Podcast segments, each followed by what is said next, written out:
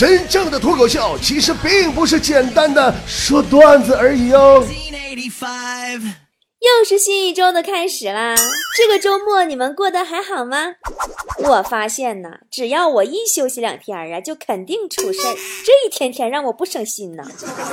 听说这两天出了一个二零一八最美爱情故事嘛，说合肥有个女教师领着孩子，为了等老公，拦下了一辆高铁。老公，我为你拦下了一辆高铁，你不来，我不走，全车都不走。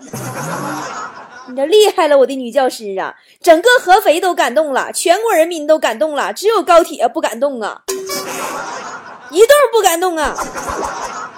但其实我觉得这个爱情故事背后应该另有玄机，没准她老公是二零一八最有心机的老公呢。媳妇儿，本以为呀，这个高铁能把你带走了，我好去找个小三儿、小四儿、小女同学啥啥的。没想到啊，这个高铁这么不靠谱啊，到点儿都不走啊！警察有这么不给力呀？对你太温柔啊！真的，这真是见证爱情铁不铁，就看你敢不敢拦高铁。说心里话，我看完这新闻都乐了。你就是这个堵高铁门的这个女教师啊，明显智商不够。毕竟咱说她是小学教师，她要换了教授级别的，他就能有更好的办法了。他得给列车一个延误的理由。对不？他不能霸王硬上弓，他要给列车一个等待的说辞，对吧？就打比方说，女教师突然晕倒在列车员面前，手捂胸口，用颤抖的声音说：“哎呀，啊啊啊啊快快，药在我先生身上，他。”他就在后面，哎，于是新闻头条纷纷刷屏，惊心动魄二十秒，某高铁列车营救突发病人，延迟发车。你看看这正能量满满，皆大欢喜。那个，这个方法是专门以碰瓷儿为生的隔壁老王他老丈人告诉我的。最近雪乡又爆出旅游丑闻了吗？说雪乡的导游强制性让旅游那个游客消费，说还告诉游客。是九个月磨刀，三个月宰羊。说你们都是羊。说出门旅游，要么钱遭罪，要么人遭罪。你这也太直接了，你这真是。赵家大院网上订房是二百多，到地方要一千，不住就撵走，定金不给退。一盘炒肉二百八十八，一碗方便面六十。真的，东北人真是厉害了。好多人问我，波姐这是不是真的呀？我说，嗯。知道我为啥一直不去雪乡了不？嗯，那个太尴尬了，就是作为一个东北人，我们还是来聊一聊我们私人定制玩云南的事儿吧，让你们看到中国旅游还是有希望的，能开心点儿，去哪玩只要。找波儿姐都没有购物，没有坑，没有黑导游，不光是云南，全程私人管家帮你安排。现在咱们已经成熟的线路啊，国内的有云南的丽江、西双版纳、香格里拉、腾冲、瑞丽、大理、泸沽湖；国外的有泰国、韩国、日本、迪拜、帕劳等等。正在完善的线路呢还有很多，我们会一条线路一条线路的磨合，磨合以后上线。大家可以到我的微店里去查询啊，我的微店是。呃，微信公众号搜索 “b o b o” 脱口秀，然后呢，呃，到下面选我的微店就可以啦，或者是到淘宝去找也行。我的淘宝呢是淘宝搜索店铺“波波的好东西”。这个私人定制旅行啊，就是中国旅游的一颗星星之火。你们知道啥意思不？就是你们要是出门都让我给你们定制的话，我这星星之火就可以燎原了。大家呀，只要出门旅游就找私人定制，把需求告诉私人管家，管家就会根据你的要求给你单独做一个最合理的方案，保证吃好玩好睡好，性价比最高，没有黑导游，没有购物，没有坑，最好的风景，最低的花销，这才是中国旅游发展的方向。那我真的我都崇拜我自己，一天天的给我自己鼓鼓掌吧。我真是不明白啊，就那些做坑人旅游团的那些人们，你说。他是怎么忍心，就给一群把钱放心交给他的人，给领到几个破石头旁边照个相，就说那是景点的呢？我就不信他妈要去旅游，他舍得给他妈吃那个他订的团餐，真的是。昨天晚上我还跟我们就是咱们订私人定制旅行的一家祖孙三代菠菜一起吃的饭呢。他们刚到丽江，订的那丽江泸沽湖六天。昨晚上晚上饭吃的土鸡火锅，那就给俺们撑的，那给孩子撑的，俩孩子满院飘跑。行了，不说了，真替雪乡感到惋惜和遗憾。这种一锤子买卖呀，它会让很多人对雪乡望而却步。你说那么美的雪乡，好多人想看都不敢去看了呀。前两天我老家那边有个同学下大雪了嘛，东北，然后拍了一段下大雪的视频给我，我就转给了思思，因为思思是南方人，她没见过这么大的雪呀。我说思思，给你看看。你这个南方人，看过北方大雪啥样吗？美不美？大不大？思思老感动了，说：“哦，好美呀，太感人了，还特地转发给我。要不我拍一张会飞的蟑螂给你的同学发过去做回礼吧？你们都想象不到我们东北有多美啊！哎呦，那个雪呀，那个厚的呀，经常一下一宿就齐腰深了，推门都推不开呀，那才是真正的雪乡。我记得小时候有一次下大雪。”老厚了，然后我和我爸妈站在门口看雪，我妈呢就依偎在我爸的怀里问：“老公啊，你说这个雪下了有多厚了呢？” 我爸说：“这简单，去量一下就好了。”然后一脚把我推了出去。俩人看我一眼说：“嗯，差不多到屁股蛋儿了，是不是人？你们俩还……哎，在东北长大呀。”还是有很多血腥的难忘回忆的。你们知道在东北参加一个家族葬礼要下多少次跪吗？几层合十啊！真的，我还记得我上初中的时候，我买了一条牛仔裤，当时为了很潮很时尚，我特地把那个膝盖那块布啊给剪掉了，穿上感觉酷毙了，帅呆了，马上就要枪毙了。真的，我爸打电话。叫我替他去参加一个家族葬礼，我说去就去吧，我就去了。我穿着那条漏洞的裤子，那天不知道跪了多少次，波棱盖儿都跪渗血了。我没加小心，还跪在小石头子儿上。那个家族的人呐，都说我真用心，哭的呀比人家儿子哭的都惨。真的，那一次啊。是传统与时尚在我身上产生最激烈的一次碰撞。好了，还是开始今天的段子集中营吧。来看大家发来的段子。琴键上的辉也发了一个跟下雪有关的段子，说路边一个漂亮的姑娘在堆雪人儿，好迷人的场景啊！我就这样静静啊静静的看着，突然一个雪球向我飞了过来，漂亮姑娘手叉腰说。丑家伙，看什么看？滚一边待去！于是我默默的走了。我心里有些感慨：现在的人怎么能变成这样呢？回想起三年前，人还是很有礼貌的。我也是这样默默的看着一个漂亮姑娘堆雪人儿，可是那个姑娘很温柔的跟我说：“丑哥哥，不要再偷看我了，好吗？”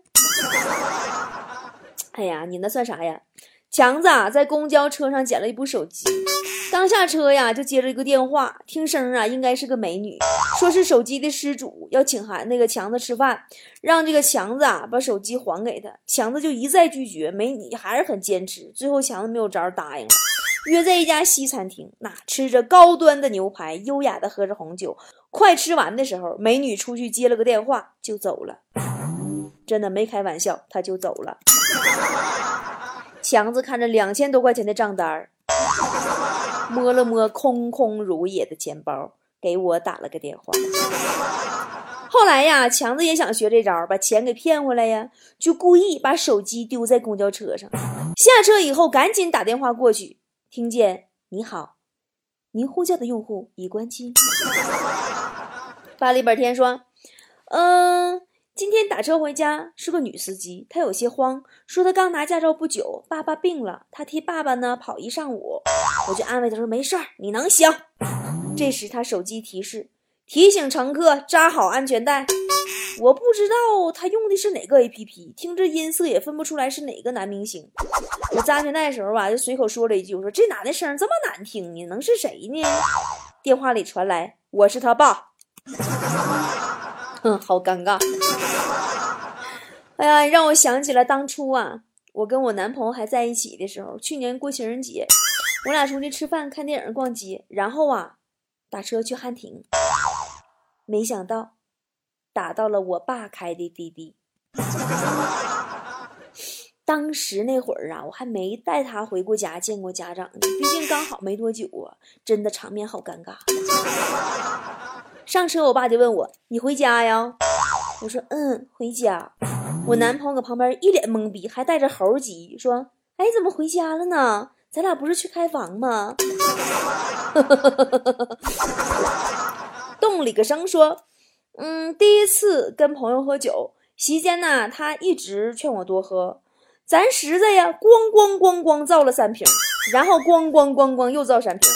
当我脸不红气不喘喝到第七瓶的时候，他开始劝我别喝了，喝多伤身体呀。我说我这才哪到哪呀，继续喝。终于喝到第九瓶的时候，他忍无可忍，一拍桌子说：“今晚酒钱你结呀。”范胜利了说：“每天，呃，女孩都会来我店里吃饭。”呃，这个女孩呢，坐靠窗的位置，点上两份套餐。每次啊，我问几位用餐，他都总是羞涩的说两个人。可最后都是一个人默默的吃完。我想，也许曾经有个人陪在女孩身边，但那人已经不在了吧。终于有一天，我想过去聆听女孩的故事，却听到那个女孩自言自语的说：“唉，两人份儿，这量也那么少啊，不够吃啊。”嗯，那你你们家饭店那量，哎。冯海说，读高中的时候啊，住宿，第一次离家，特别想家想奶奶。读书的第三天，刚好台风天，老师说放假一天，我就蹭蹭蹭的背上包包回家。结果我刚回到家，我奶奶一脸喜悦的哈哈大笑说：“哎呀，你这孩子回来了。”这可真是奶奶的亲孙子，你这才读三天就给开除了。哎呀，当年奶奶我读私塾的时候啊，一天就被先生撵回家了。我一脸懵逼的看着奶奶，喜悦之心油然而生。灯神蛇主说：“这几天啊，我发现女朋友不太对劲儿，一进家门总是洗澡。”我就去问我一个这个经验很多的好哥们儿，他说我可能被绿了，让我多留心。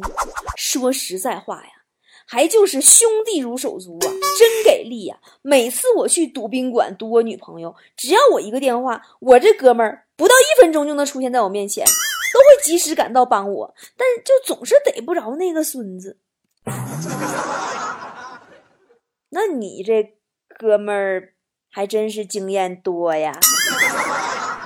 徐渭说：“今天我用小号发布了一条公开说说，我说我由衷的建议各位男性朋友，不要一看到胸大的女孩子就按耐不住，还是得理智点想想她为什么那么大，那都是末梢神经坏死，把上面给憋大了。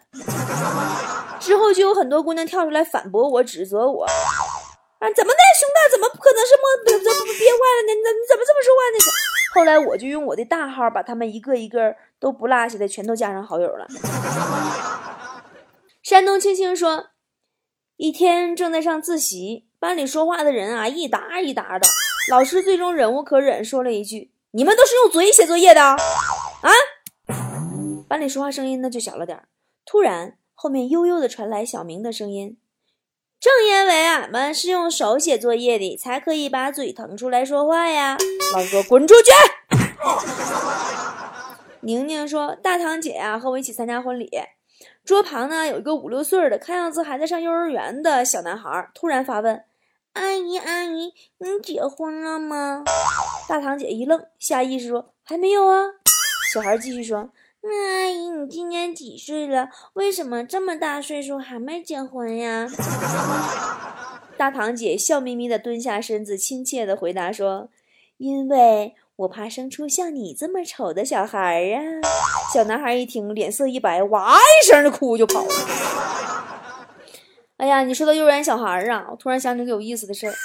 我有个哥们儿在科技馆上班，有一回呀，有一整个幼儿园的小朋友。全体的坐大巴车去他们单位参观，我这哥们儿呢就负责在车子下边一个一个往下抱。由于呀小朋友实在太多了，他头也没抬一下，最后啊连幼儿园老师都抱下来了。当时脸都红到脚后跟了。麦兜豆豆说，一哥们儿去应聘保镖，接待他的妹子说：“兄弟呀，一看你这身体就是没练过的呀。”我这哥们儿当时就不服了，对着旁边正好有个男的，咵一拳就下去了，直接把那人给 KO 了。然后回过头说：“怎么样，练过没？我应聘合格了吧？”妹子惊恐地说：“你打的是我们老板。”你是我的神，说。老婆疑惑地问老公：“老公，我这个记忆呀，还是有点模糊。我这个失忆什么时候能好呀？我怎么就想不起来我们是怎么认识的呢？”老公说：“还记得你被车撞倒，一个好心的人背着你横穿好几个马路，拼命喊救命的那个人吗？”老婆恍然大悟说：“哦，我想起来了，原来是你。”老公淡定地说：“对，是我把你俩撞倒的。”哟，那你这嫁的……呃，绿豆说：“女孩到底有多厉害？”今天我买火腿面包，这时来了一对情侣，商量吃不吃。于是那个女孩问服务员说：“这样好吃吗？”服务员小声说：“我也没吃过。”女孩说：“那我请你吃一个好不好？”服务员赶紧摇头，然后女孩跟男朋友说：“不好吃，咱走吧。”我一心想，你这姑娘你也太武断了吧，我就买了，咬了一口，的确难吃。哎呀，那你们男的也厉害呀！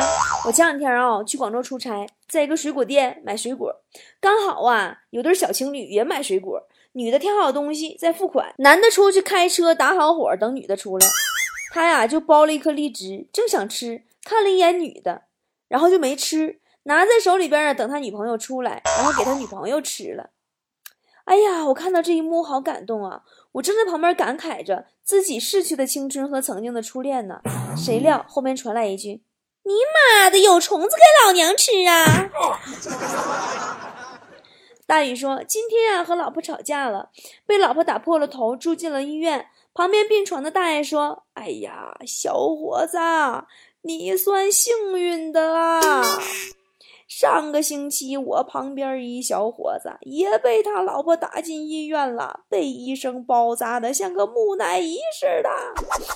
我当时我特别想跟大爷说：“大爷，上次那个木乃伊也是我。”这咋整？你娶的这是谁呀？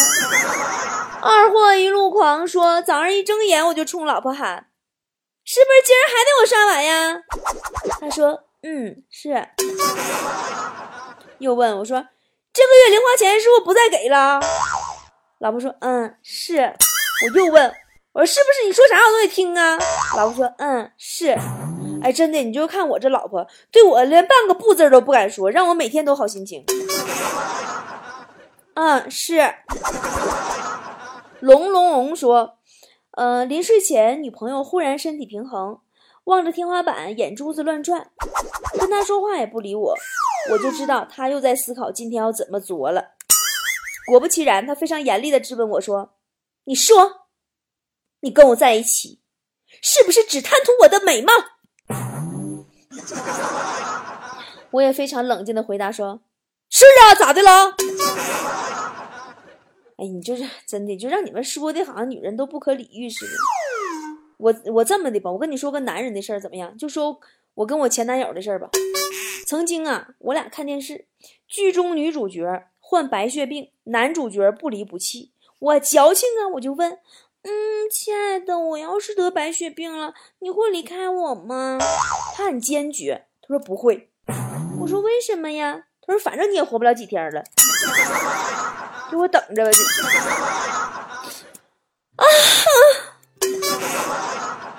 行了，啥也不说了，我不想再提那伤心的往事。好了，今天的段子集中营就是这样啦。很多人呢都说波姐说话有趣儿，想亲眼见我是怎么说话有趣儿的菠菜，你可以报名参加二月十六号出发的跟我一起走的泰国六日游呀，足足跟我在一起连吃带睡呀，吃喝拉撒待六天，有趣儿没趣儿的都能让你听个够。报名电话：幺八三四幺零八九三个五。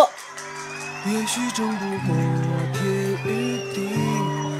也许低下头会哭泣也许六月雪要飞进心里会有玻璃墙出不去一生与苦难做邻居。伟大时光已夺走你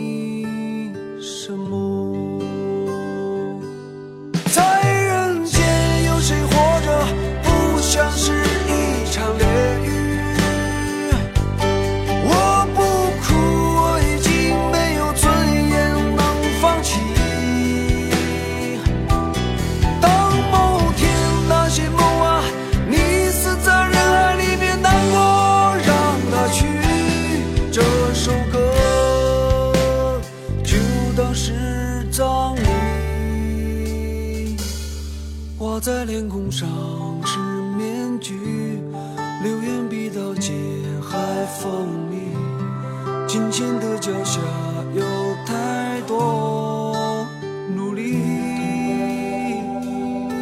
人心有多深不见底，灵魂在逃亡无处去。现实像车轮，我是只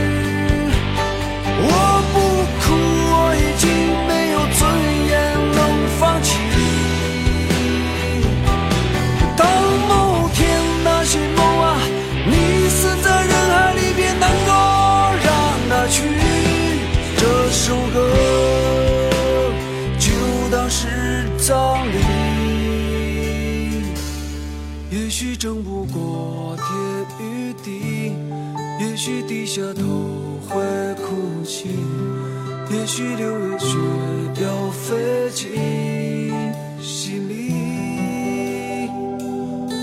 唯有柏林墙出不去，一生与苦难做邻居，伟大时光已夺走